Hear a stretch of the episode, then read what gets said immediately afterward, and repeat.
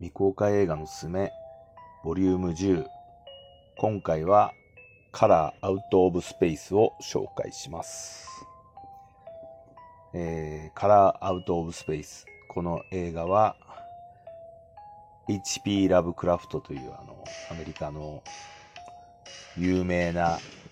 作家がいるんですけれども、この人のある意味最高傑作と言われているような作品を元に作られています。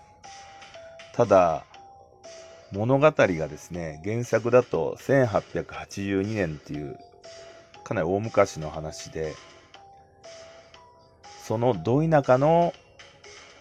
ど田舎に起こった事件を、えー聞き取り形式で書かれてる話なんですね。でも今回の映画は、現代に修正されていて、現代で起こった事件っていう風に作られてます。作り直されてます。だから普通にスマホとか出てきたりするんですけれども、それにど田舎って言っても、まあもう今の文明ですから、いろいろ揃ってたりするわけですよ。そこに、えーまあ、ストーリー的には大体原作と一緒で、隕石が起こってきて、その隕石が変な色を持ってくるわけですね。そしてその色に影響されて、すべてのものが変質していくという話です。まあ、隕石ってあの、大体映画に出てくる隕石ってもう良くないことしか起こらないっていう、人類を必ず攻撃してくる何かが入ってたりするんですけれども、この作品ももろにそういう話ですね。ちょっとは隕石の中からいいものが出てきてくればいいのになと思うんですけれども、えまあ、隕石に触りに行くと人類は絶対悲惨なことになるっていう。この作品のテーマはもろにこう、隕石とか起こってきたら、もうとっとと逃げろって話ですね。未知のものが来たらとっとと逃げろっていう。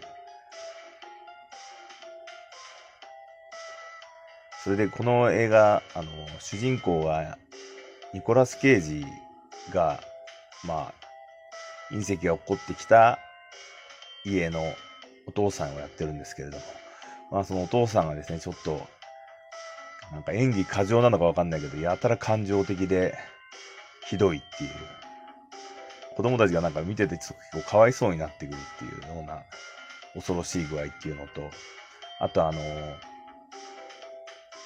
隕石の影響によっていろんなものが変化していくんですけれども、これがですね、あの、ちょっとあの、ジョン・カーペンターの優勢からの物物体 X に似てるんですよね。というよりもやっぱり優勢からの物体 X の造形っていうのがそもそもラブクラフト的というか、そんな感じなのかなっていう。もうちょっとなんか見たことない映像が見れるのかなと思ったんですけど、やっぱり行き着くところは、優勢からの物体 X 的造形になっていくのかなという。当時その SFX1 だったロブ・ボッティンとかすごいなってやっぱ思いますけどね。これも、この作品はでももう確か6月に日本では上映するって決まってるんで、映画館が開けば見ることはできるとは思うんですけれども、なかなかちょっとエキセントリックで、面白い作品ではあるので、おすすめです。